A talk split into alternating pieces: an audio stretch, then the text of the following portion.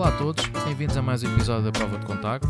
Eu sou o João Paulo, estou aqui com o Ruben. Olá, a Ruben. todos. Olá. E que estamos aqui no nosso segundo episódio nesta terceira temporada. É verdade, terceira temporada. É verdade. Depois de uma primeira, o primeiro episódio com uma excelente convidada, a Rita. É verdade. Eh, Quem ainda não e ouviu, desta vá- vez vá dar- vamos um bocadinho mais longe, vamos voltar novamente ao outro lado do Atlântico, fazer uma chamada. com um convidado que já não é estranho para, para Sim. muitos dos nossos ouvintes, não é? Exatamente. Se não ouviram, esta é que fica a dica, ouçam esse episódio com o Arquivo RO, que foi para comemorar o Dia Internacional da Fotografia, É ou Dia verdade. Mundial, nunca sei O se é dia- Dia Internacional Dia ou Mundial, Dia Mundial. Acho que é Dia Mundial da Acho sim. Fotografia.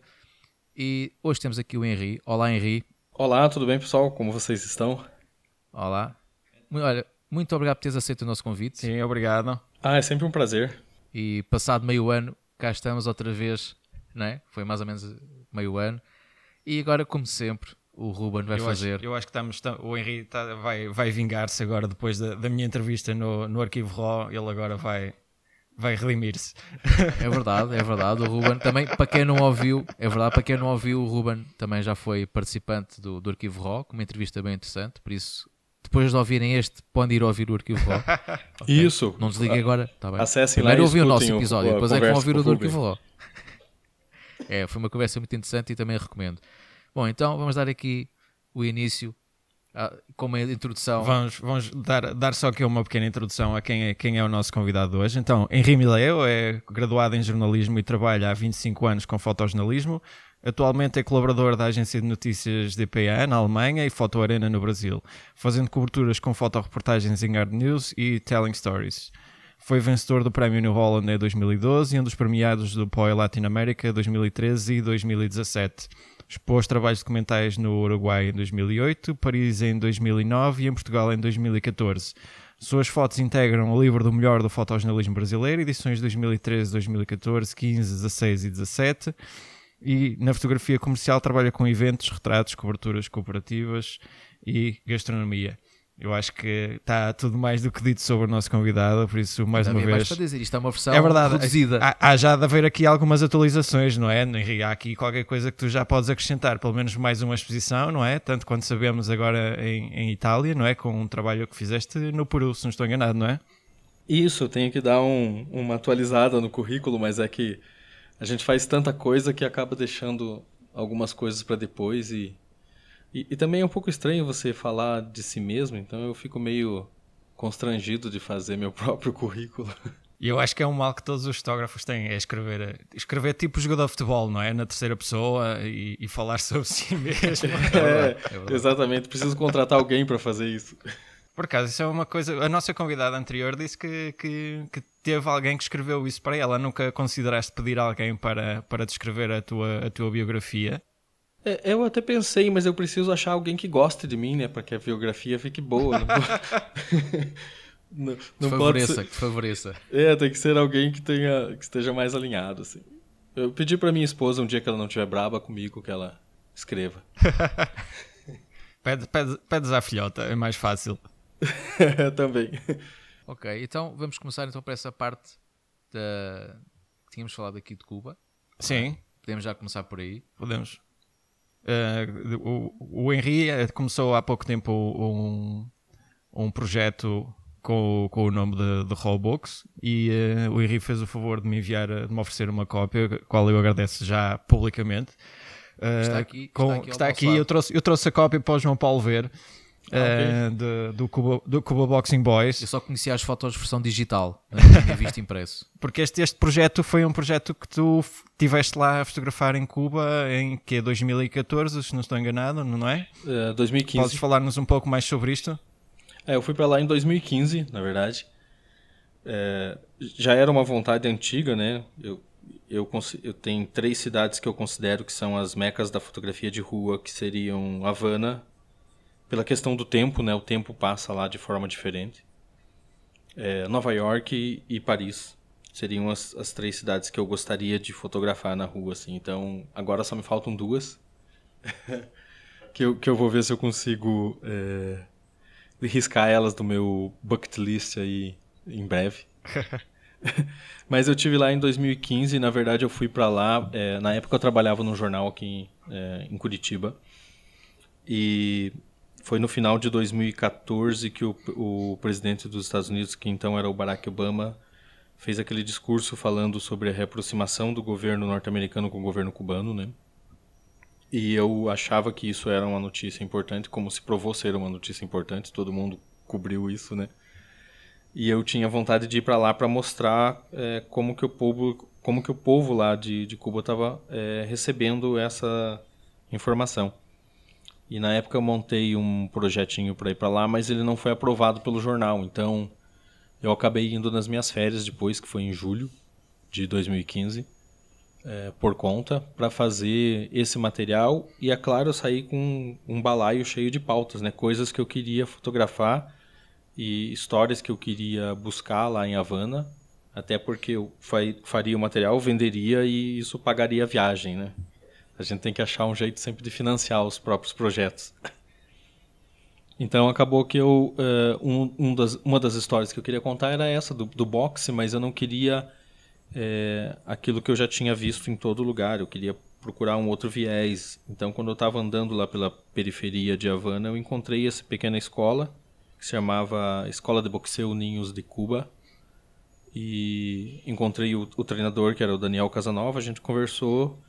E daí eu vi que ele treinava crianças, né, de, de 6 a 11 anos.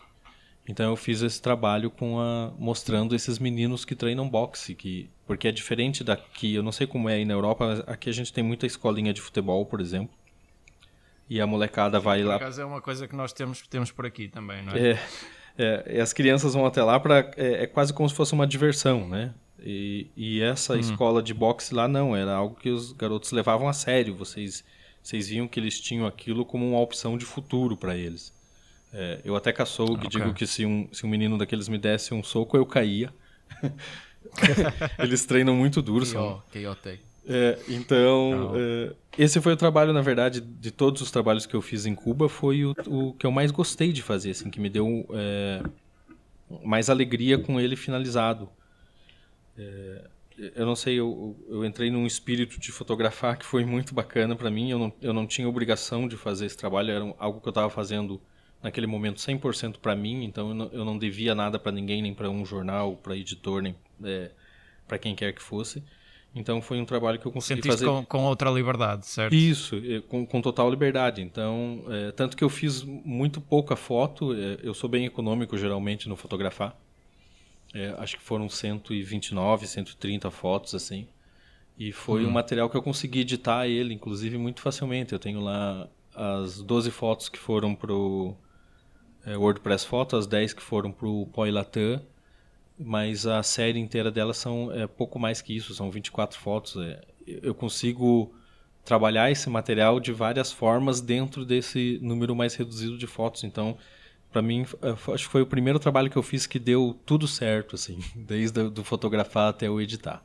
Que depois resultou num livro muito fixe. É, eu, é? eu acabei publicando ele depois na Flint Magazine, que era uma, uma revista é, norte-americana tem, é, na verdade, ela tem três, três editores. É, um editor em Los Angeles, um editor em Londres e um editor em Bangkok.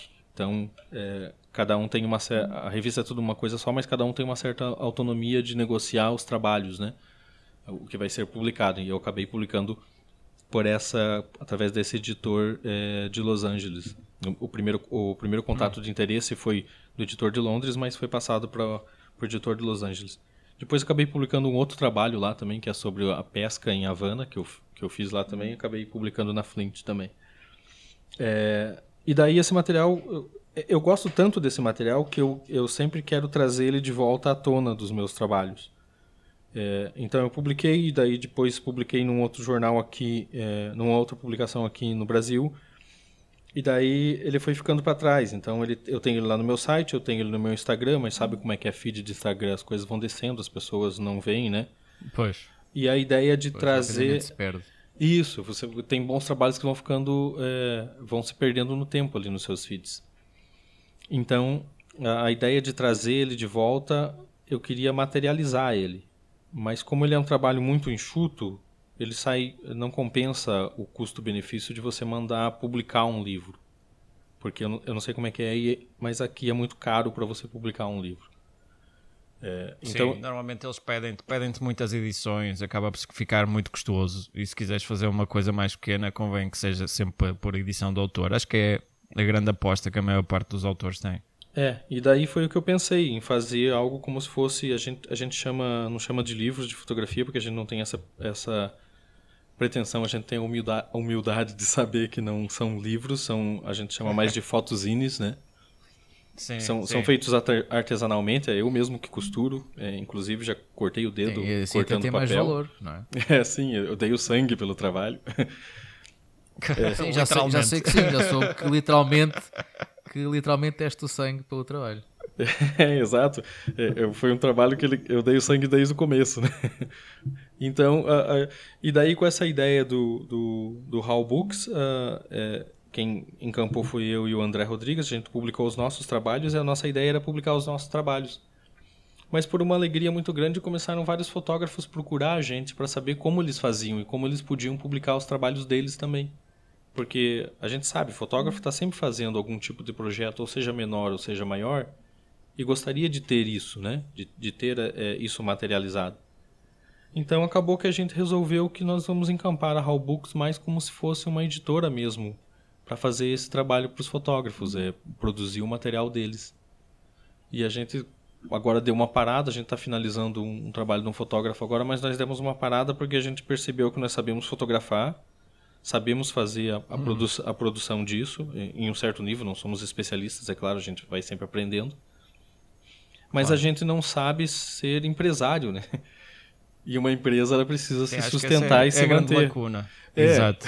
Exato, da, da onde vem o dinheiro, como a empresa vai se manter e tal. Então a gente deu uma parada agora de uns dois meses para fazer alguns cursos aqui, saber como, okay. é, até como precificar e como é, fazer a, a, empresa se manter de uma forma que seja o mais barato possível no custo para os fotógrafos, mas que a empresa consiga se manter sem dizer amanhã, a partir de amanhã nós não podemos fazer mais nada, que não temos mais dinheiro, fechamos as portas. Então a gente Mas já, já, que, já, que estás a falar, já que estás a falar neste assunto, e desculpa interromper, diz-me mais ou menos, se conseguires explicar, mais ou menos como é que é o panorama do, do, do fotolivro no Brasil. Tu sentes que há consumo, há, há, pessoas suficientes para, para o consumo que compensem a criação do, de uma editora e continuar a apostar eh, financeiramente na, na, neste tipo de, de área? Oh, é, bem, tem Sempre tem é, fotógrafos lançando livros aqui, geralmente em parceria com editoras. Tem alguns fotógrafos que é, acabaram lançando suas próprias editoras para poder financiar os seus próprios trabalhos.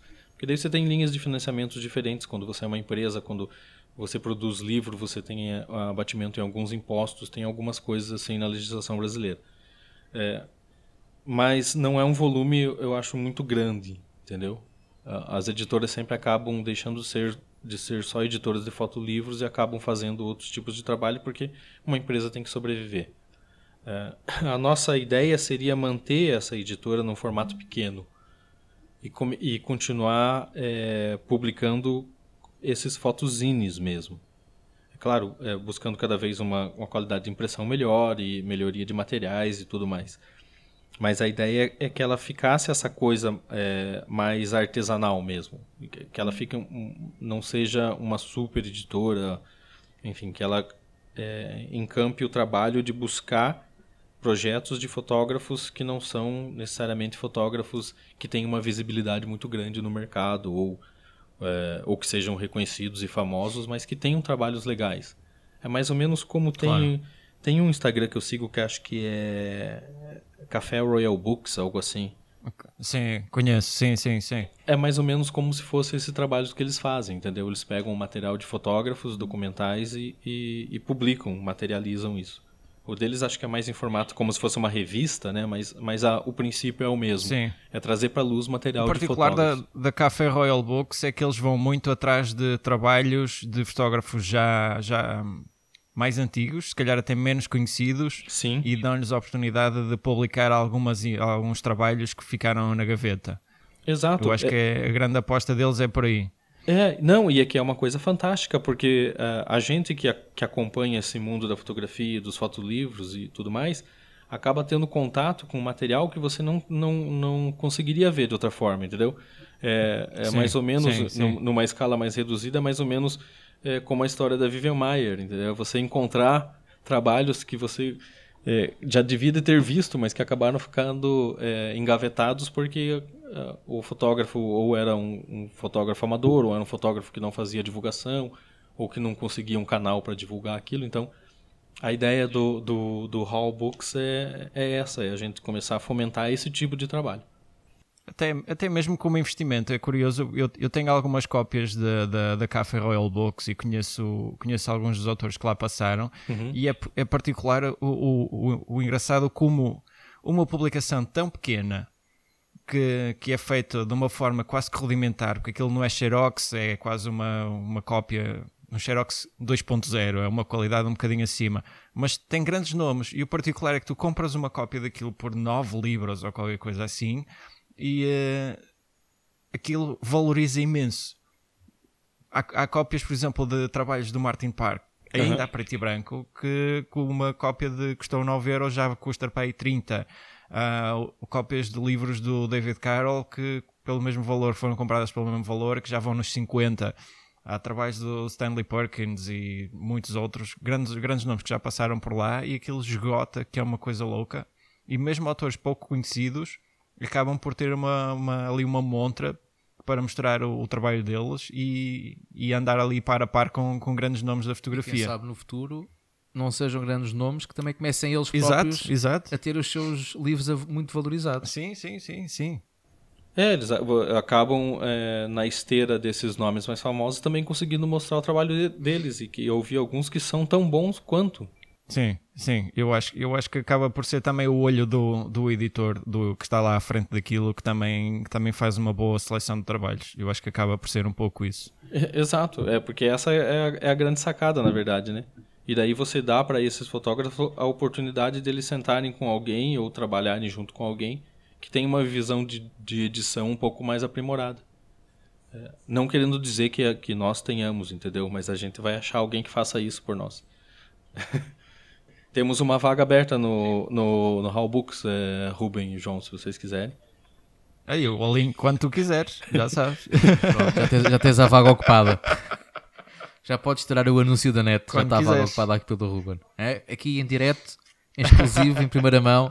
Um dia, um dia, um dia deste Ficaram a saber. Mas, mas, podemos deixar, já chega que, que a Roblox está, está disponível e está receptiva à apresentação de, de, projetos, por isso aqueles que estiverem a ouvir, especialmente aqueles que estiverem no Brasil, sabem que têm aqui uma oportunidade para, Sim, para entrar em contato. Aproveita. E, e, podem aproveitar. É, é só entrar em contato lá. O, o Instagram é arroba howphotobooks, é, foto com PH, né? Nós, nós, nós deixamos no, nos comentários ah, e, perfeito. e quem quiser pode seguir a partir Sim, dali. a gente depois partilha os links todos. Tu falaste que na altura foste para Cuba no, numa altura que já tinhas saído, já tinhas saído do jornal, certo? Uh, não, eu ainda estava no, no jornal esse ainda ano. não? Ainda estavas? É, eu ainda fiquei okay. outros dois anos no jornal.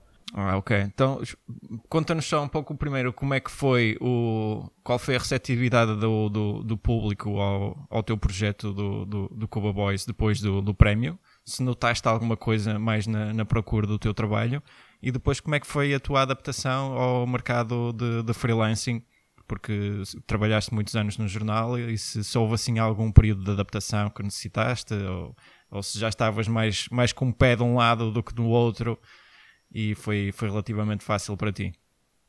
É, bem, é, depois do, do, do eu tive alguns contatos, sim, é, mas foram é, menos do que eu pensava. Assim, a, a, visibilidade eu imaginava que ela seria um pouco maior. É, mas ao mesmo tempo os contatos é, que aconteceram foram contatos mais sólidos que eu levo até hoje. É, e ele serviu muito como, tanto esse trabalho como os outros, ele serviu muito como vitrine depois. É, eu tenho lá no meu site, então os editores me acham e, e pedem um contato, um portfólio, ou me acham direto lá no, pelo meu site e tem uma amostra do trabalho que eu faço lá e acabam é, gostando muito do trabalho dos boxeadores e eu acabo conseguindo alguns contratos justamente por causa do, daquele estilo de fotografia que eu fiz lá. Então ele foi, foi legal. É, mas não teve um, a visibilidade que eu esperava assim imediatamente. Ela é algo que vem mais com o tempo. É, é, até esses tempos atrás, inclusive, eu fiz um trabalho aqui para a AFP e que eles me acharam é, pelo site, procurando fotógrafos aqui na minha região, e me acharam pelo site, e, e, e o que chamou a atenção foi justamente o material dos boxeadores cubanos que estavam lá, e eu acabei fazendo é, um trabalho para eles por isso. Então, ele é um trabalho que eu acho que funcionou, a visibilidade dele funciona mais a longo prazo, assim. É, ah, diferença, Diferente do que eu acho que seria ganhar, não sei, um WordPress ou algo do tipo, né? que talvez seja uma, uma, um retorno muito rápido e muito mais imediato. É. Mas é legal. Sim, se calhar o POI, o POI tem uma visibilidade menor que o All Press Photo, não é? Sim, sim. É, principalmente por ser o POI Latam, né, que é o, o ele é ibero-americano, né? Então, eu acho que fica mais restrito a, a alguns é, alguns círculos de, de quem conhece o prêmio, de quem vai atrás. É, a gente costuma caçoar aqui que o, o POI Latam é o primo pobre do POI, né? Então, é, porque no, no, no, POI você não precisa, você precisa pagar a inscrição, no POI Latam você não precisa, porque tipo, é verdade, é verdade. nós latino-americanos somos um pouco mais pobres, aquela coisa toda. Então, então eu, tenho, eu tenho uma teoria semelhante em relação ao All Press Photo e, e os Pulitzer. É, é mais ou menos isso. Eu acho, eu acho que o Pulitzer deveria, deveria ser o, o ponto alto do, do, jornalismo e do fotojornalismo, especialmente no fotojornalismo, que é esse que estamos aqui a falar. E eu acho que deveria ter muito mais atenção do que o All Press Photo. O All Press Photo, eu acho que hoje em dia é um bocadinho mais uh, uh, pastilha elástica, vamos dizer assim. Sim. Um bocadinho mais. Não, mas ganhou, ganhou, ganhou um nome, é? acima de tudo, só ganhou um nome, mas se calhar mas olha que estás, levantaste uma questão porreira, por acaso. Podia dar um bom, bom debate. Eu acho que o Pulitzer sempre foi, sempre foi tendo em conta, visto como um, o, o, ponto alto do, do, jornalismo, especialmente na parte escrita. E a partir do momento em que eles incluíram a parte de, de fotografia, os jornalistas, os fotojornalistas que por lá passaram tinham que ter uma elevada qualidade. Sim. E uh, acho que se calhar o júri do, do júri do Pulitzer está muito mais preparado para prestar atenção à forma como as histórias são contadas do que o do All Press Photo. Acho eu. Ah, Ou pelo eu... menos eu acho que o Pulitzer devia ter mais atenção em relação a, a do que o All Press Photo. Eu acho que é um pouco dos fotógrafos também, entendeu? É, porque assim, o, o Pulitzer ele premia jornalismo no geral. Então você tem todas as categorias e inclusive eu acho que tem literatura também, né? Certo, é, certo. E o, o WordPress Photo é uma coisa tipo mais é um clubinho de fotógrafos, entendeu? Uh, é, só sim, nós sim. É, julgando nós mesmos e mostrando os nossos trabalhos. Então talvez sim. ele tenha um pouco mais de visibilidade na comunidade de fotógrafos por conta disso. Ah, porque é um prêmio para fotógrafos, por fotógrafos e para fotógrafos. Diferente do Pulitzer, que é um balaio um pouco maior. É, eu acho que se você Sim. for pôr na balança, talvez, é, e falando em jornalismo, talvez um Pulitzer tenha um peso um pouco maior. É, mas ao ah, mesmo, ah, sim, é, mas, ao, mas ao mesmo tempo é, tem as diferenças, né? Tipo, no Pulitzer você, eu não sei, você não faz a inscrição, você é premiado, né? Claro, sim, é nomeado, não é? é então ele, ele tem essa vantagem, tipo, não foi você que foi lá se inscrever e tal, diferente do WordPress. Mas ao mesmo tempo o WordPress eu acho que ele te abre uma possibilidade um pouco maior que é mostrar séries de fotografia. Então às vezes você tem um trabalho que é legal, mas que ele não está mais é, na vitrine, digamos assim, da, da mídia. Então mas tu tens, tens a possibilidade, a coisa, por exemplo, com, com o Prêmio Nobel. Ah, sim, mas é que a possibilidade de você ser visto, dependendo do trabalho, é menor, eu acho, no, no Pulitzer do que no WordPress Photo. Porque no, no WordPress Photo você está apresentando aquele teu trabalho. E no Pulitzer sim, você tem que é ter é verdade, um contato para publicar num lugar, para ter uma certa divulgação, para que, que aquilo apareça, sei lá como é que chamam hoje, viralize, não sei o que, e, e sim, seja notado. O WordPress Photo obriga-te a que sejas mais proativo. Portanto, o Isso. fotógrafo é que tem que também igualmente ter um papel mais proativo na. É. Não, mas vê, vê, vê, vê, as, vê as formas como tu podes concorrer ao WordPress Photo. A partir deste momento, eles só aceitam pessoas com, com credencial. Isso, só com credencial de jornalismo. Tu, basta qualquer pessoa com uma carteira de imprensa pode concorrer. Sim. Com o Pulitzer, não. Tu tens que, primeiro tens que ser jornalista e tem que ser um editor que, que acha que o teu trabalho é suficientemente bom para poder candidatar-te. Exato. E isso pode trazer vantagens, por exemplo, para o teu jornal, tu nomeares um jornalista dos teus, para a tua revista, um, um, colaborador teu pode ter uma carteira de colaborador e pode, pode ser uma pessoa que escreve muito bem, é uma pessoa que fotografa muito bem. Eu acho que tem, tem, tem certas vantagens, mas sim, pode, pode ser um, um debate interessante sobre este assunto. Ah, sim, mas aí você teria que pensar em algumas coisas. A primeira é que uh, todo o material que é premiado, que é indicado pelo Pulitzer, ele tem que ser em língua inglesa e, e publicado num, num, num, veículo que tenha uma certa visibilidade para fazer isso. Então, okay, tipo, okay. América Latina inteira você descarta. Sim, também é verdade. Entendeu? Você descarta tudo. O segundo, Sim. você tem que ter, é, dentro dos jornais, os editores têm que pensar nisso, no, no benefício que uma indicação por um prêmio desse, ou uma nomeação, é, é, traria. E, e, na, e, na, boa parte das vezes os editores estão preocupados com outras coisas, não, não pensam nisso como uma estratégia de, é, de atrair leitores para jornal ou, ou de é, consolidar ima a imagem. Da, é, é, Olha não... que muitos editores pensam isso. É, mas Eles não, próprios sabem qual é a altura em que. Sim, sim, sim. Então você limita muito mais. cuidado dos editores. Sim, é uma limitação, sim, concordo. Sim. sim. Então eu acho que o WordPress Foto tem a vantagem por conta disso. É, o, o fotógrafo vai lá e ele se inscreve. Ele não precisa de toda sei, essa já estrutura. Já tiveste a oportunidade de ver. Desculpa, já tiveste a oportunidade de ver os trabalhos nomeados deste ano? Ah, eu dei uma olhada rápida que o, um amigo meu me mandou o link, e, mas eu não tive tempo de parar e olhar tudo assim. Mas é, eu não sei, eu sou, eu sou um pouco desgostoso com o fotojornalismo ultimamente. Eu acho que a gente está dando muita volta é, em torno do próprio rabo, entendeu? As, as imagens, é, o visual dela, plasticamente, são todas muito similares, entendeu? Parece que os, os fotógrafos acabaram muito achando uma fórmula de, de, tipo isso é uma foto que causa impacto e vamos ficar nessa fórmula e deixaram a criatividade de poder é, de tentar explorar outras possibilidades é, meio de lado. Então eu, eu fico um pouco desgostoso com isso, mas fazer o que? Eu não, eu não sou chefe de ninguém, nem mando em nada na fotografia. eu só sou um leitor de fotografias nessas horas.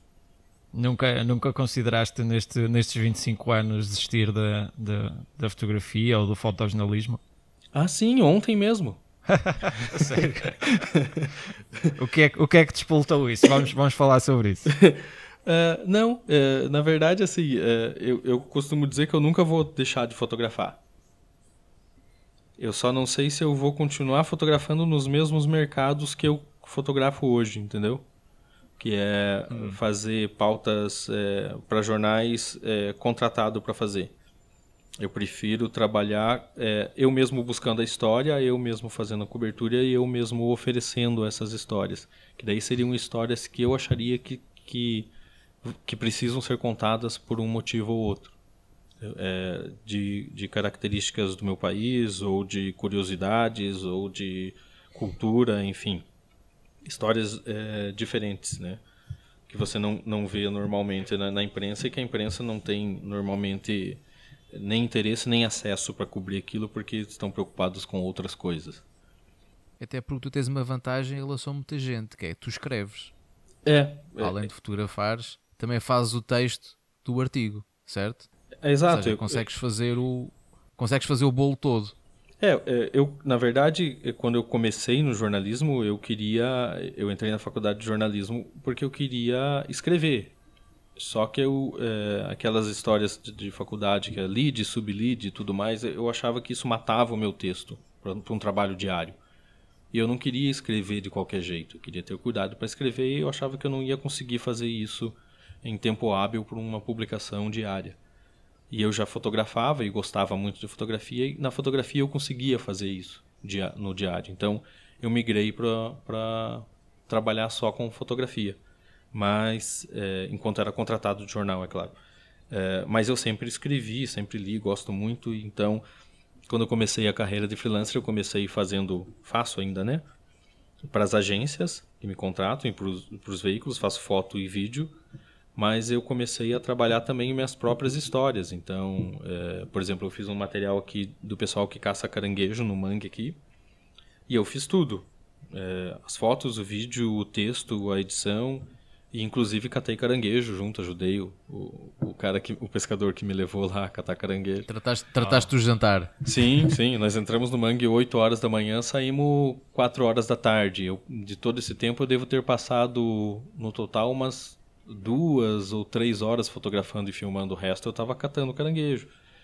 É, catando é marisco é para fazer arroz também. Então. Literalmente, então... imersão. É, eu, eu, tipo, era algo novo para mim. Eu precisava entender como é que aquilo funcionava, sabe? Como, como que é você trabalhar daquilo, além de ser só um observador. Eu precisava sentir na pele como é que era a dureza daquele, daquele trabalho. E é um trabalho difícil. A gente acha que é fácil, mas eh, não é.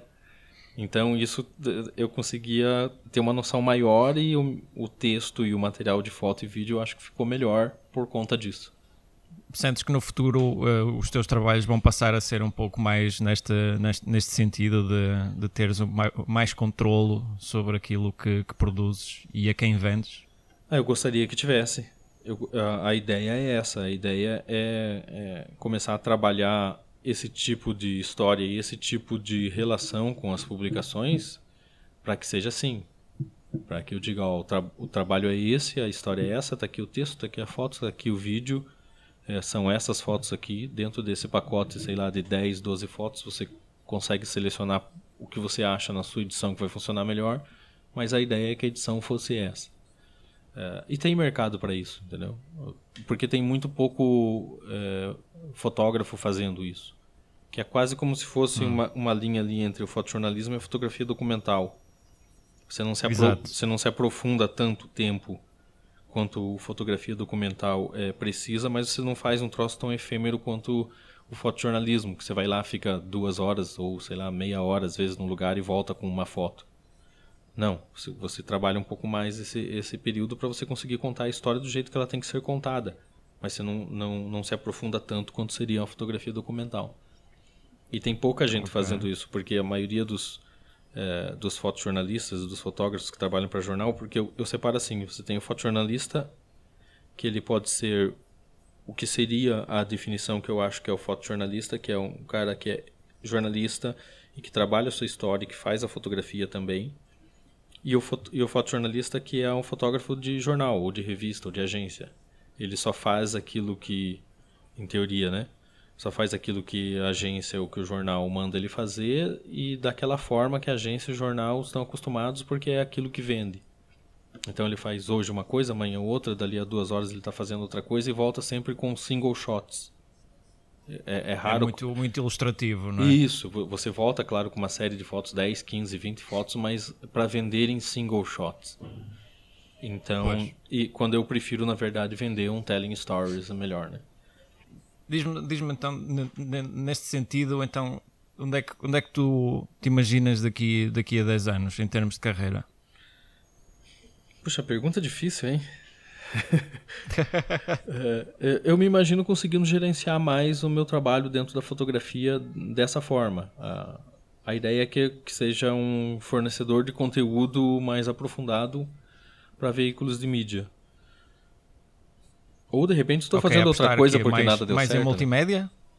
Sim, multimídia, né? É, porque geralmente é assim, ó, veja bem, é, eu comecei a fazer vídeo justamente depois que eu comecei meu trabalho de freelancer, né? Justamente porque os jornais pediam. Você, você faz vídeo também? Você, ou conhece alguém que faz? Não, não, não. É, então. Não. eu conheço, eu conheço quem faça vídeo. É. Não, mas eu acabei perdendo alguns trabalhos porque no começo eu não fazia vídeo. E eram trabalhos interessantes, assim, que eu tinha vontade de fazer. É, então, eu, eu, acabei bem, eu, eu, vou ter que aprender a fazer vídeo também. Então, quando eu montei meu primeiro, o, primeira tentativa de, é, de aprender foi montar um canal no YouTube. Porque eu pensei, ah, eu hum. preciso me dar uma tarefa, eu preciso gravar, editar, fazer roteiro, tudo para aprender como é que faz. Então eu falei, como é que eu, eu faço isso? Eu do teu canal do YouTube. É? Não percebo porque é que paraste com isso. Pois é, faz um, um, ano mais ou menos que eu já não posto nenhum vídeo lá. É, ele, ele dá, na verdade, é, eu consegui é, absorver o conhecimento que eu precisava até aquele momento. É claro, você nunca sabe tudo, é, é sempre bom ir aprendendo mais. Claro. Mas a questão claro. técnica eu consegui, tipo, que era fazer a edição e o controle de câmera e áudio. O resto é questão de linguagem que vai se mudando e você vai aprendendo coisas novas e vai desenvolvendo uma criatividade nova. Então, isso você faz é, de outras maneiras, não precisa necessariamente estar gravando. É, claro que sempre é bom exercitar, mas não precisa estar gravando constantemente. E o, o, o problema é que gravar o vídeo tomava muito tempo. E era um tempo que eu, que eu não tinha para despender. Eu tinha meus projetos e tinha meus trabalhos para fazer. Então, só que eu gostava porque eu falava sobre fotografia. Então, o que, que eu fiz? Eu comecei a fazer o podcast. Primeiro o podcast do Café e Fotografia, porque ele dá menos trabalho para fazer. Uh, na questão de editar e de equipamentos e tudo mais, vídeos tem que, você tem que pensar em várias é, camadas de vídeo para que aquilo tenha faça sentido numa edição. E, e, o podcast é sempre mais um bate-papo, né? Você bota um rec ali, você grava tudo separado e depois você só edita sincronizando. Então ele é. é... Não sei porquê, mas isso são tão familiar. é, entendeu? É, bem, vocês sabem como é, né? É, exatamente. O, o, prova de contacto é exatamente a mesma coisa. É, então. Também, pod... também início falámos no vídeo e ficámos pelo áudio, mas agora se calhar vamos ter que nos render ao vídeo. É, vamos, é. step by step. Exatamente. É, é, claro que tem coisas que funcionam melhor em vídeo, né? Mas, é, sim, mas ainda sim. assim, eu, tipo, para não deixar essa lacuna totalmente vazia na, na, minha vida, que é discutir e falar sobre fotografia, a, a gente faz o, o podcast. É, e a gente faz mais ou menos assim porque tem pouca gente fazendo é, podcast e, e, produzindo conteúdo diferente de tutorial né, para fotografia. E eu uhum. acho que, que é importante. Sim, claro, sim. é importante você ter o tutorial, Exatamente. mas é importante você ter a discussão mais aprofundada sobre fotografia. Então, até é, é engraçado que, que Não, nesse pode... aspecto, prova de contacto e o arquivo RAW andam muito de mão dada, porque tem, a filosofia por trás é, é, muito similar, é curioso. E agora que estavas aqui a falar do podcast, um, podemos aproveitar e fazemos aqui a ponte para, para o arquivo RAW. Pá, como é que tem sido trabalhar nesse projeto? O feedback que vocês tiveram? Coisas para o futuro que vocês tenham em mente? Sei que vocês estão agora a começar uma nova temporada, tal como nós, nós também. Queres falar um bocadinho mais sobre o arquivo RAW? É, então. Uh, a gente vai continuar fazendo, porque a gente é teimoso. Ai de vocês que parassem. A gente ia aí ao Brasil é, é, na verdade, a gente fez a, a, a, primeira temporada, teve acho que 30 episódios. E daí a gente começou uma segunda temporada, que e, os números são é, em contínuo, né? A gente não, não põe temporada 2, episódio 1 um, e tal. É, então ele tá, a gente conseguiu fazer 30, é, episódios só. Mas daí deu um, é, porque deu um problema nas nossas agendas, entendeu? Na minha e do Hamilton. É, ainda bem, apareceu muito trabalho para fazer, muita viagem, muita coisa. É bom sinal, é bom sinal. É, e, e, acabou ficando para trás o, o, arquivo RAW. Então, a gente, quando chegou no tempo da gente poder sentar e começar a gravar de novo, a gente pensou, ó, já é fim de ano. Então, vamos, vamos esperar terminar o ano, vamos esperar terminar é, o carnaval, porque o Brasil só começa a funcionar mesmo depois do carnaval. E, e daí a gente continua com é o startup, a... É o startup. É, dá, ele dá um restart ali. É, é. A, a, gente continua a segunda temporada, a parte B, né? Depois do carnaval. Então a gente uhum. aproveitou uhum. todo esse tempo agora para ajustar a agenda e para já gravar alguns episódios. Então a gente já tem alguns episódios na gaveta que estão. É, alguns estão editados, outros estão terminando de editar. E a ideia é continuar, só que a gente precisava, é, eu acho que talvez vocês tenham o mesmo é, problema, a gente precisava de encontrar uma forma é, de monetizar isso. Não, não que isso é, tipo vá virar um trabalho e você vá viver disso, mas que ele consiga pelo menos se pagar para você conseguir Sim. Perdão. Você conseguir ter um equipamento um pouco melhor, que você conseguir fazer uma viagem para entrevistar é, é um fotógrafo. Nós, nós, andamos muito, nós andamos muito de, de muito a par um, com os outros. Não, é nós, nós, sentimos exatamente a mesma coisa. Eu acho que até no, no último episódio da, da segunda temporada falamos um pouco sobre, sobre ideias que, que podiam funcionar ou não em termos de monetização.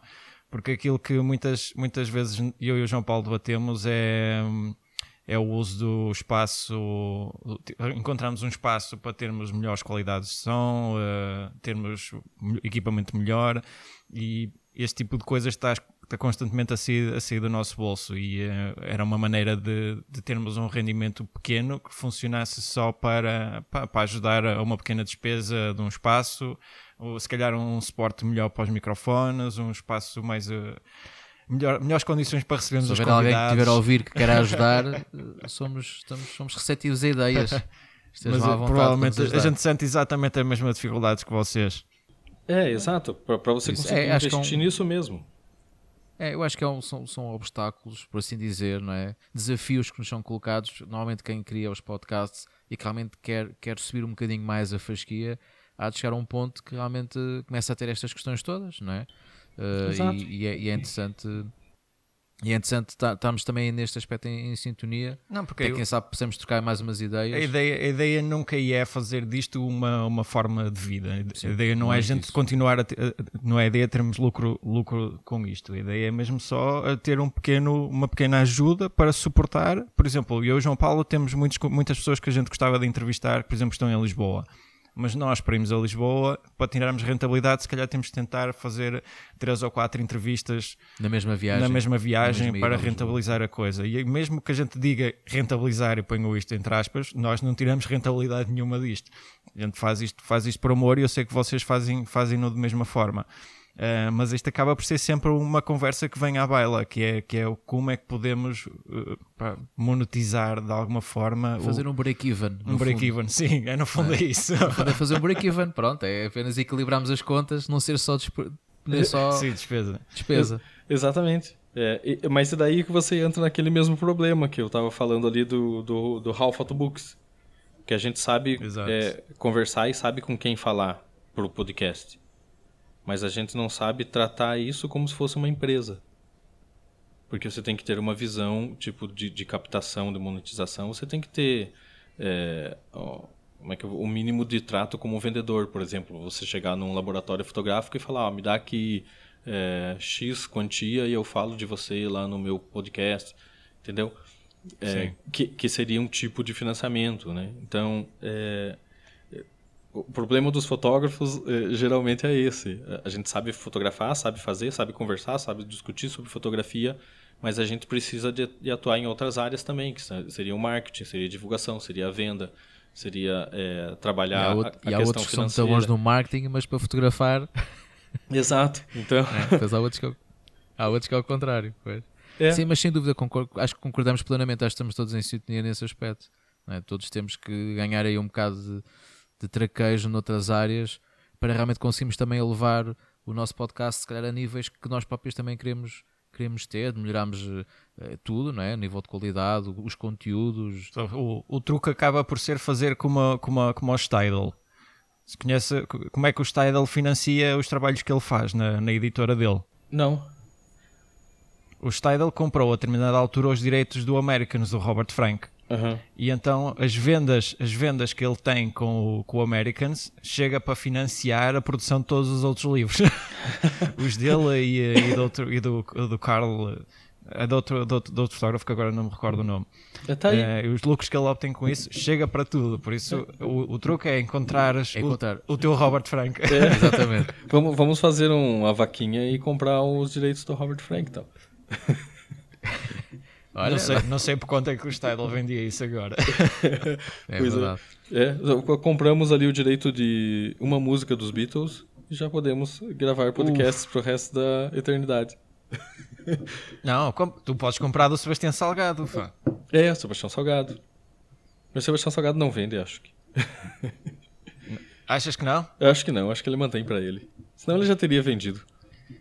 O o material É que ele tinha que na muitos- Magnum muitos dos- ele já tirou de lá, então. Também é verdade. Sabes que muitos, muitos dos, dos fotógrafos brasileiros com quem já fui falar não têm assim uma grande opinião em relação ao trabalho do, do Salgado. É? É muito, é muito estranho. Hum. Que- que inte- é. Aqui, Estranho. aqui, aqui em Portugal o, homem é praticamente idolatrado, não é? Não, Eu aqui no gosto Brasil também.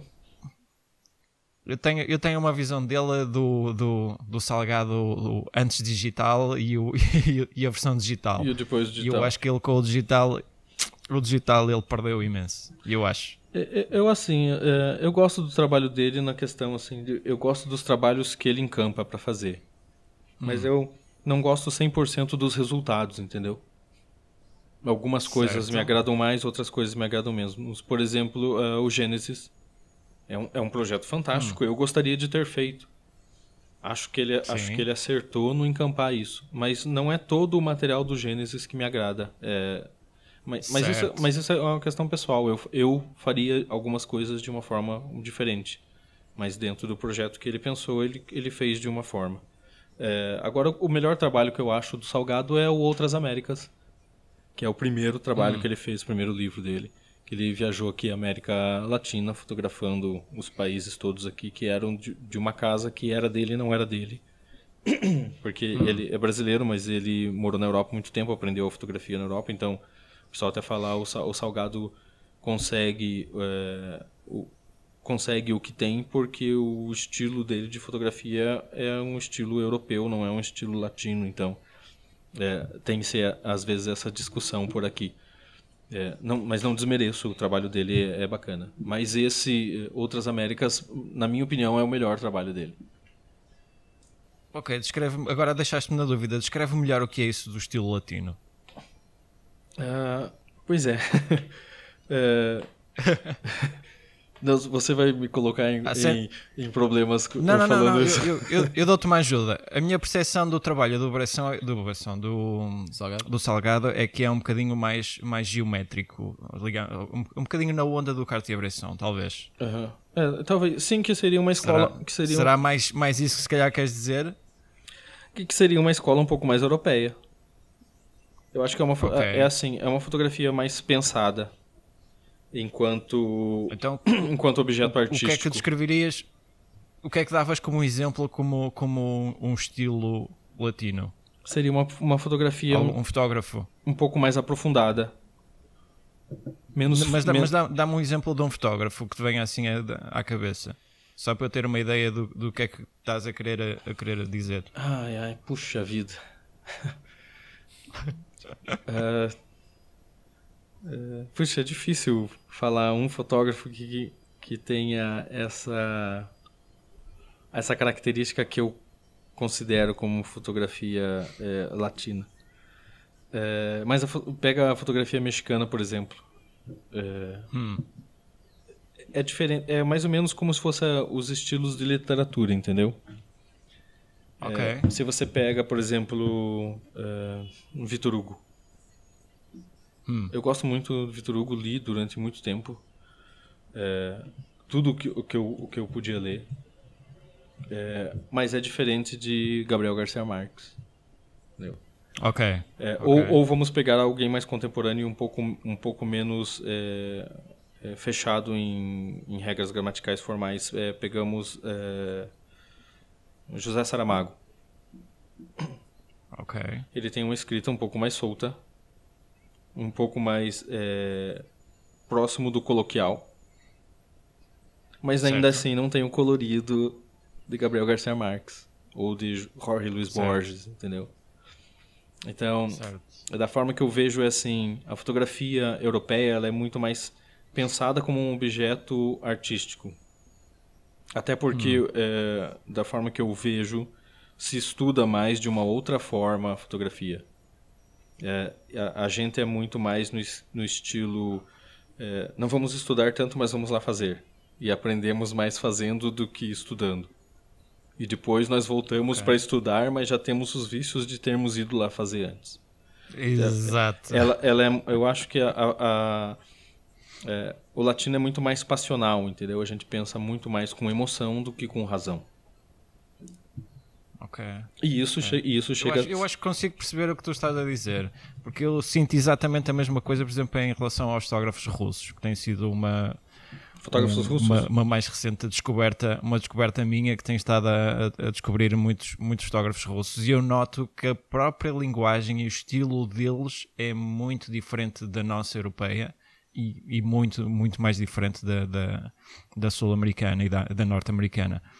Por isso é, é bem capaz de ser quase que, que cada, cada região tem, tem uma forma diferente de olhar As para a fotografia. que sofre também, não é? Será, será algo mais cultural? Eu não sei até que ponto é que a própria cultura de, de, cada, de cada país ou de cada continente influencia o, o estilo fotográfico. É, eu acho, eu acho que influencia sim, porque a, a gente é influenciado pelo nosso meio em tudo, né? Em, em, em todo tipo de, de, de coisa. É, desde de canção, até o jeito de andar, até, é, de música, é, do jeito de se vestir, tudo te influencia. E, isso, é claro, você coloca na sua fotografia também. É. Eu acho que é. Não tem uma forma de você dizer, ah, eu vou deixar tudo isso de lado e vou fazer de outra forma.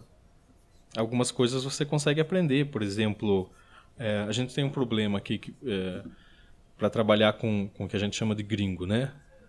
que são aqueles que não, que não, okay. que não são latinos, latino-americanos. É, por exemplo, se você, eu, você, faz um trabalho fotográfico para um, um editor, sei lá, de Londres, uma publicação de Londres, e o trabalho não ficou bom, e ele chega e te fala, hum. porra, esse trabalho tá uma droga, tá ruim. o, a gente, o latino, acha que, que ele tá falando de mim, entendeu? Ah, ele não gosta de mim. Ok. Ele tem um problema comigo. Okay. Quando na verdade o cara tá falando só de um trabalho e ali no final do dia vocês podiam sair, tomar uma cerveja junto, discutir de futebol, falar, é, sabe? É, é, os norte-americanos e os europeus, em geral, não na maioria, mas em geral, é, separam isso. E a gente não, a gente é mais objetivo. sintomatiza muito mais, assim, ah, o cara não gosta de mim. Okay. É por isso que a gente não dá certo. Ok.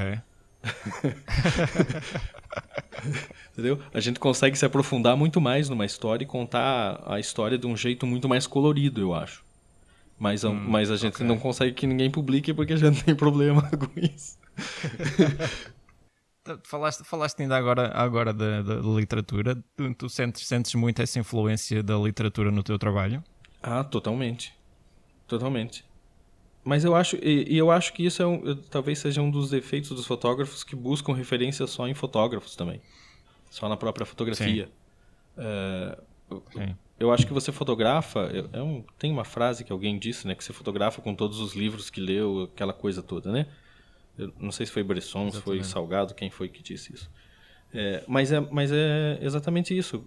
Quanto mais é, profundo você é enquanto pessoa, quanto conhecimento que você tem em, em diversas áreas é, de, de experiências que você teve ou diversas áreas artísticas, mais você consegue perceber que a tua fotografia evolui de uma forma. É, quanto mais raso você for, mais raso vai ser a sua fotografia. É, citando citando tudo, até referências simples, né? Não é? é, citando referências simples, por exemplo, não tem como você ir para uma vila pequenininha de 3 mil habitantes e você não imaginar Macondo dos 100 anos de solidão. Não tem como você é, ver uma plantação de girassol e não lembrar do amarelo do Van Gogh, entendeu? É, então, quanto mais referência, e isso eu estou falando referências é, bem básicas, assim, é, superficiais, mas quanto mais referência você tem, sim, sim. mais você consegue é, trazer aquilo para a tua fotografia. Então, é, é, importante, claro, você acompanhar o trabalho de fotógrafos, é, mas é importante você acompanhar outras coisas também. É mais ou menos como eu fotojornalista. Acho que a literatura é capaz de ser Sim, a literatura é um dos, é um dos pontos que eu acho que muitos, muitos fotógrafos não, não apostam. Há, há uns tempos eu estava a ler uma entrevista do, do Alex Webb e a, eh, a pergunta era sobre como ele se preparava quando ia fotografar para um, uma determinada cidade ou um determinado país. E ele dizia que punha sempre de lado três ou quatro livros cuja história acontecia ou naquela cidade ou naquele país, só para ele ter uma melhor percepção Exato. do que é que ele esperava lá. Ele não lia os guias turísticos, não lia nada, ele deixava-se deixava -se partir à descoberta de, dos Daquela espaços. História. Mas aquelas histórias davam-lhe um bocadinho a conhecer mais de como é que são as pessoas, como é que é a cultura, de uma maneira que, que é contada um bocadinho diferente daquilo que vem no, nos guias, não é? E contado por é alguém é, de lá, a, né? a literatura é uma, Sim, sim, exatamente. Essa ainda é outra vantagem. Tu ouvires a história contada por, por alguém que conhece muito melhor o, o, os sítios. Exato. É, é como você. É, não sei, quando eu fui para ir para Havana, eu me preparei antes. Eu li hum. muito sobre muita coisa. Muita informação é, política, muita informação econômica, né, informação histórica, mas li também muita literatura. É, eu li é, Pedro Juan Gutierrez para saber como é que era que aqueles que aquelas pessoas viam o lugar onde elas onde elas estavam, onde elas viveram, onde elas cresceram, porque é uma é uma informação que você não consegue ter se não for alguém de lá te contando. E um escritor, cara, ele ele sabe contar isso de uma forma poderosa. Eles vivem vive, vive o espaço de outra forma, não é? E acaba por ser um pouco aquilo que o fotógrafo acaba por ir fazer mais tarde, que é aquilo que falavas, E a que questão tenta da passar para as imagens. não é? Sim, É, sim. é essa vivência. Exato. É é exatamente isso. Hum? Então não, não tem como você não, não fazer. Por exemplo, eu, é, quando um dia for a Paris, eu vou procurar aquela. é, quer dizer, não sei como é que vai estar, porque pegou fogo, mas enfim, eu, eu iria procurar a Notre Dame da descrição do Nossa Senhora de Paris do Vitor Hugo, porque foi um livro que eu li numa época e que me ficou, aquela descrição que ele fazia da catedral, me ficou muito marcada durante um, um grande período de tempo. Então, eu sei que instintivamente eu ia buscar isso lá. né? Ou que eu ia buscar os lugares ou a visão que o Hemingway teve no Paris é uma festa. Então, é, você, você, Ok. você acaba se aproximando muito mais dos lugares. assim. Eu acho que é importante para os fotógrafos lerem um pouco mais. É mais ou menos como um fotojornalista que vai fazer, sei lá, uma matéria sobre é, algum fato que está acontecendo, mas ele não sabe o que está acontecendo porque ele não leu o jornal e não sabe as informações e aquilo vem acontecendo há um tempo, mas ele não acompanha porque ele acha chato. Enfim, a estrutura que ele vai ter de fazer uma foto é diferente do cara que acompanha aquilo, que lê o jornal, que se informou, que escutou na rádio, que está discutindo com os repórteres. É, é outro tipo de foto. Pois, realmente é, é é aquela questão das influências, tudo o que a gente vê e lê e ouve, muitas vezes a música também pode ser uma influência, não é? Hum, e, e é, e é engraçado, a- até agora voltando àquela questão que há bocadinho o Ruben colocou, não é? onde é que te vias daqui a 10 anos, e agora faço-te a pergunta um bocado ao contrário, que é, se tu pudesses viajar no tempo, que conselhos é que tu davas a ti próprio quando eras mais novo? Agora, sabendo o que sabes hoje, Há aquele Henrique que estava na, na faculdade. Aquilo- exatamente. O que é que. Poxa vida, eu diria para mim mesmo lá no começo da minha carreira, é, pra- por, uma, por uma questão bem prática, né? Eu diria, ó, é, vá trabalhar nesse jornal, mas não fique lá os 17 anos que era para você ficar. Você fique 5. E depois vai embora. Ok. Eu acho que é, foi muito bom. Eu gosto, gostei muito de, de, de passar um, um, um período de tempo nesse jornal. Aprendi muito lá. Mas você fica muito limitado a achar que a fotografia e a fotografia jornalística é aquilo que se faz ali. O que se faz nas agências, o que se faz. E é claro que é por um certo viés. Mas não era o que eu queria fazer. Na verdade, depois que eu saí do jornal e comecei a encampar, até um- um- uns dois ou três anos antes de eu sair do jornal, que eu comecei a encampar essa história de contar é, é, essas histórias mais aprofundadas, que eu percebi que na verdade sempre foi isso que eu quis fazer. Eu não queria estar ali cobrindo um jogo de futebol ou cobrindo uma manifestação que acontece hoje e amanhã vai acontecer outra. Eh, Não, eu, eu queria trabalhar histórias mais aprofundadas. Sempre quis.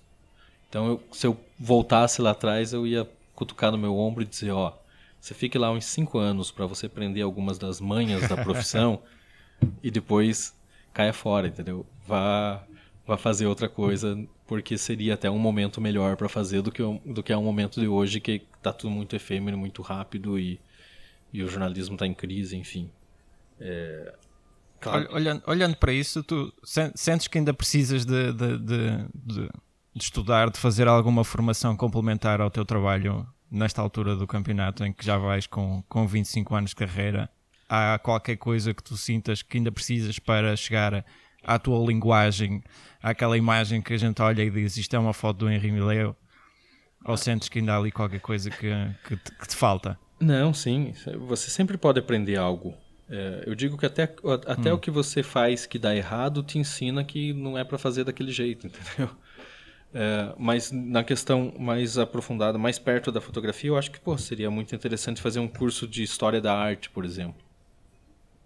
Para entender da, on, da onde que veio a, a, a arte visual e até onde que a gente consegue chegar. É, é um, um, um curso é, mais voltado para essa questão do pensar a fotografia de uma outra forma que não só unicamente como informativa, mas que ela consiga, é, você consiga fazer um trabalho que ele seja informativo, mas que ele seja ao mesmo tempo atemporal, ou que ele tenha uma sobrevida um pouco maior na, na sua questão visual.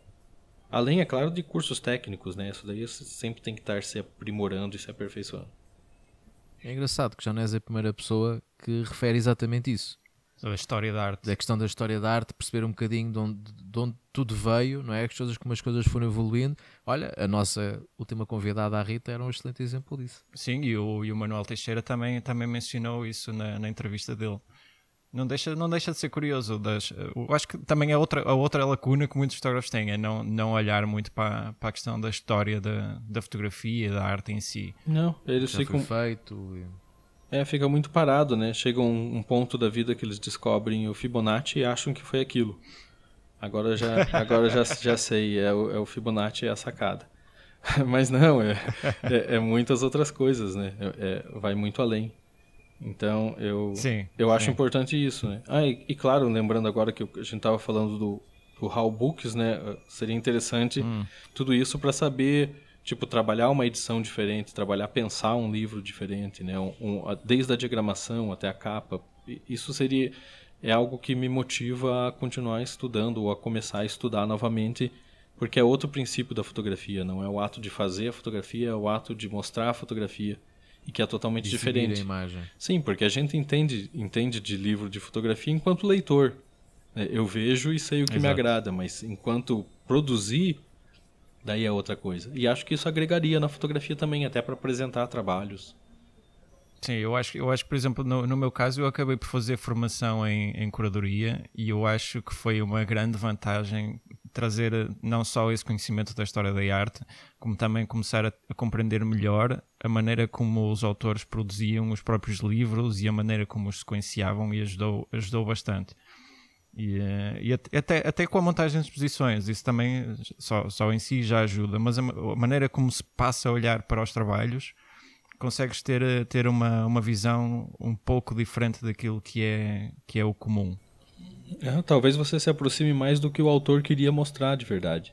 Talvez, se calhar, se calhar a visão come- começa a ser um bocadinho, um bocadinho diferente, porque eu consigo, neste momento, se calhar, olhar para os trabalhos e vê-los não só na forma unidimensional que às vezes o autor, o autor apresenta, mas conseguir construir uma, uma narrativa que seja quase tridimensional, ou seja, quem ver de uma a, a, a maneira que tu consegues ver a foto A com a B, com a C, com a D, a, a sequência que tu consegues ver dentro da foto A elemento 1.0 ou 2.0 que ligam com o elemento 1.0 da foto B, há sempre pequenas coisas que tu consegues fazer na- de ligação que às vezes passam despercebidos. E conseguir dar às vezes essa tridimensionalidade a uma narrativa, eh, pelo menos para mim é um desafio que me apela imenso e é por isso que eu gosto tanto do, do fotolivros e, e, e- e quero reabrir a editora e, e continuar a apostar neste tipo de coisas. E tem sido muito se calhar esta, esta conversa que nós temos, temos tido os dois em relação ao- aos fotolivros que, que também, tem, também tem estado a despertar ainda mais o meu interesse. E eu não sei se é isso que tu sentes quando olhas para o trabalho dos outros autores agora Sim, eu, eu sempre agora tento buscar é, esses elementos de ligação, entendeu? Entre as imagens, entre a narrativa e entre o, o que o fotógrafo queria realmente dizer com aquilo. É, porque eu sei que muitas vezes isso passa pela curadoria de um editor e acaba, é, claro, o trabalho do fotógrafo, mas acaba tendo um pouco da visão do que o editor ou do curador fez mas você consegue é, encontrar muito mais facilmente o que o fotógrafo queria dizer. Como você pegar, sei lá, a gente falou The Americans, do Robert Frank. É, você consegue ver o que, que ele queria contar ali. E as pequenas sutilezas dessa história que ele queria contar. Porque foi um livro muito bem pensado na sua construção.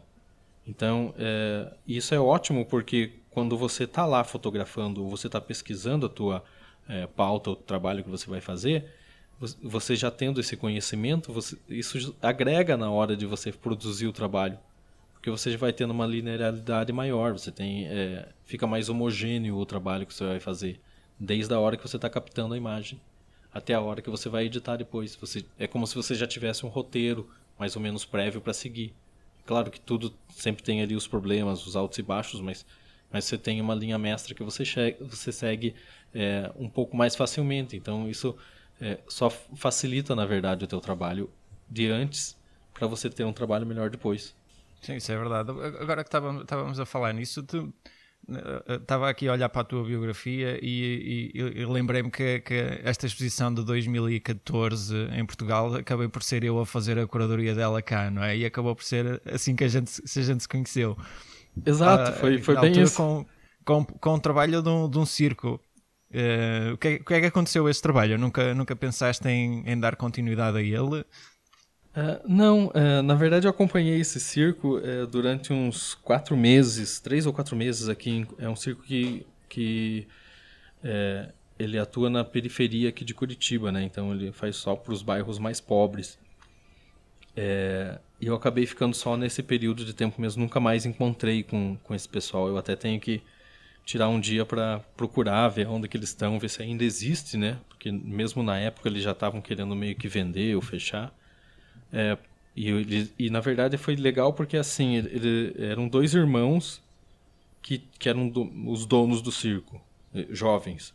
E eles tinham brigado e um desses irmãos tinha caído fora do circo eles, e o outro tava, não sabia se vendia. Assim. E eles acabaram é, se juntando de novo e fazendo o espetáculo e voltaram a trabalhar junto porque eu estava fazendo um trabalho de fotografia. E que eu, que eu expliquei para eles que eu ia publicar no jornal ali e tal. Então a, a, fotografia acabou juntando a família de novo, porque eles ach... o, o, irmão que era dono do circo ligou pro outro e falou: Ó, oh, tem um fotógrafo vindo aqui, ele tá fazendo um trabalho, tá acompanhando, ele vai publicar no jornal assim. Pô, vamos fazer um espetáculo legal, vamos fazer. E acabou, acabou indo nessa, assim. Então eu acompanhei eles. É tão bom. É, eu acompanhei eles durante, uma, durante as montagens, né? Escolha do terreno, ensaio e tal. E depois, isso várias vezes, mas no no espetáculo eu fui num dia só. Que eu, porque eu, hum. eu até eu sempre penso se eu fosse mais de uma vez eu teria ângulos melhores, saberia como seria a dinâmica aconteceria e procuraria melhores lugares para fazer algumas fotos. Mas eu queria que nesse trabalho ele tivesse aquela mesma sensação de quem vai assistir um espetáculo de circo. É uma vez. É, okay. é, é, único, okay. não é como... Não sabes ao que vais, não sabes o que é que vai acontecer. Isso, não é como uma série, uma novela, um filme que o cara grava, regrava até ficar 100% perfeito, né? É, é como Sim. teatro, é, só tem aquela chance de fazer bem feito. E daí no dia seguinte ele tem que lutar de novo para fazer bem feito. Então eu fui uma vez só porque eu queria dar essa impressão de... É, é, é isso, aconteceu assim. Então, hoje eu olho aquele material e vejo, putz, se tivesse um pouco mais pro lado, se tivesse ido do outro lado mas na, mas na verdade ele funciona muito bem do jeito que ele, que ele tá. E foi assim que a gente se conheceu, na verdade. Até, inclusive, uma é vez mais, obrigado por ter feito a curadoria do trabalho, ficou bem bacana. Eu acho que a exposição, a exposição resultou bem. Fizemos ali uns, uns valentes cortes nas imagens. Sim. Mas acho, acho que ficou bem. Quem sabe, na próxima, agora quando vies a Portugal, a gente não organiza aí outra exposição. Ué, talvez. Arrumando o espaço, dá pra gente montar alguma coisa aí. Isso é só, é só dizeres, eu trato disso. Fica já o desafio lançado. então, desafio lançado. Talvez em dezembro eu apareça aí por Portugal. Pronto, vamos, vamos tratar disso. Mas já estavas aqui a falar de exposições uh, recentemente, estivemos envolvidos é verdade, num, num é projeto. Verdade. Eu e o João Paulo tivemos, tivemos a trabalhar em parceria com, com, com uma ONG, com a ONG Vida, que, que está a fazer uma exposição que vai inaugurar agora dia 7 de março, às 4h30, no Centro Cultural Regional de Santarém. Uh, quem tiver a oportunidade também, já agora aproveita. Fica o convite passa feito. a palavra, fica o convite feito. E quem for no, no dia da inauguração, Vou lá estar eu a, a Vai lá estar o, o Ruben na representação. Porque eu vou estar, olha, o casamento vou estar a fotografar a box. Curiosamente. Faz uma live para que eu possa acompanhar também. Olha, porque não? Olha, porque não? Vês? Ouviste, Ruben? Eu ouvi, eu ouvi, eu ouvi. e fotos também, Ruben. Tá eu, bem? Eu, tenho, eu tenho alergia às, às redes sociais. ok. Bom, isto. Bom, a gente já sabia que ia ser assim, não é? Que a gente mete-se aqui à conversa e vamos ter que quase terminar, mas obviamente Fechar não com... podíamos terminar sem, sem a, a nossa pergunta. A nossa pergunta. Começa a ser a nossa pergunta, não é? que é basicamente que pergunta é que nunca te fizeram e que gostarias que já tivessem feito? E se quiseres, podes aproveitar e dar já a resposta. ai, ai, ai, puxa, isso é difícil. pergunta que nunca me fizeram. E que gostavas que já tivessem feito? Pode ser sobre qualquer coisa, não é? Mas Algo que tu achas que. Sobre não tem necessariamente ser só sobre fotografia, não? Ah, não, assim. É... Bem, agora piorou então. é... A pergunta que tu gostavas é saber quanto é que tu calças. é, quanto calço? Eu calço 40. É, não sei, é, é, na verdade, é, para vocês verem como é complicado quando a gente monta tanta história e conta tanta história, e quando a gente para para pensar na gente mesmo, a gente realmente não sabe o que responder em algumas situações. É, Neste mas... momento, e o Ruben estamos a assinar ao mesmo tempo. É, Confere. Mas talvez assim. é, não sei. Se me perguntassem se valeu a pena. Se valeu okay. não, então, não, não, não, é claro, principalmente na fotografia, porque uh, as pessoas que eu conheço e que me conhecem ou são da família ou têm alguma relação com a fotografia. Eu costumo dizer que fotógrafo só conhece fotógrafo. é, então, não só na fotografia, mas eh, se valeu a pena tudo. Eu acho Ainda que... sentes isso? Que valeu a pena? Eu acho que por enquanto está valendo a pena. Eu acho que. É... Ainda consegues manter-te motivado? Sim, sim. É, você tem que ter motivação no que você faz, né? E é claro, você tem que ter as suas válvulas de escape também, para você não ficar. Senão aquilo acaba se tornando uma obrigação ao invés de um prazer. É, então, eu acho que valeu a pena, sim. E, e acho que daqui para frente vai valer mais a pena ainda. Olha aí está. E acho que é uma boa maneira é uma de terminarmos maneira. com este pensamento positivo. Positivo não é? E acho que sim. Uh, Henri, mais uma vez, muito obrigado sim, pela tua muito obrigado. Ah, eu que agradeço a oportunidade. o nosso convite. E hum, espero que tenham gostado de ouvir. E como sempre, mais uma vez, o que pedimos sempre, né? se gostarem, divulguem, deixem o vosso feedback, deem os vossos reviews nas diversas plataformas onde, onde está alojado o, o nosso podcast. Uh, mandem sugestões. Uh, portanto, se, se quiserem, estejam à vontade, sabem como nos contactar. Mais uma vez, Henrique, muito obrigado. E também não podíamos deixar de terminar sem agradecer ao, ao, ao Luís e, à Galeria e às Galerias Geraldes por terem aqui cedido o seu espaço para podermos gravar este, este episódio. Sim, hoje estamos uh, a gravar num ateliê de pintura que é, é verdade, lindíssimo. Somos muito artísticos. é assim. Está, estamos a inspirar com outras é artes. é verdade. Está. Também é aqui um bocadinho de história que é está verdade. aqui. Mais uma vez, ao Luís, se estás a ouvir, muito obrigado pela tua ajuda e o teu apoio. E ficamos por aqui. Henri, mais uma vez, muito obrigado. Sim, e obrigado a todos vocês por estarem a acompanhar o podcast e por continuarem a subscrever e a mandar-vos os, os, vossos comentários. E acho que ficamos por aqui. É verdade. Um grande abraço a todos. Um abraço a todos. Breve. Até breve.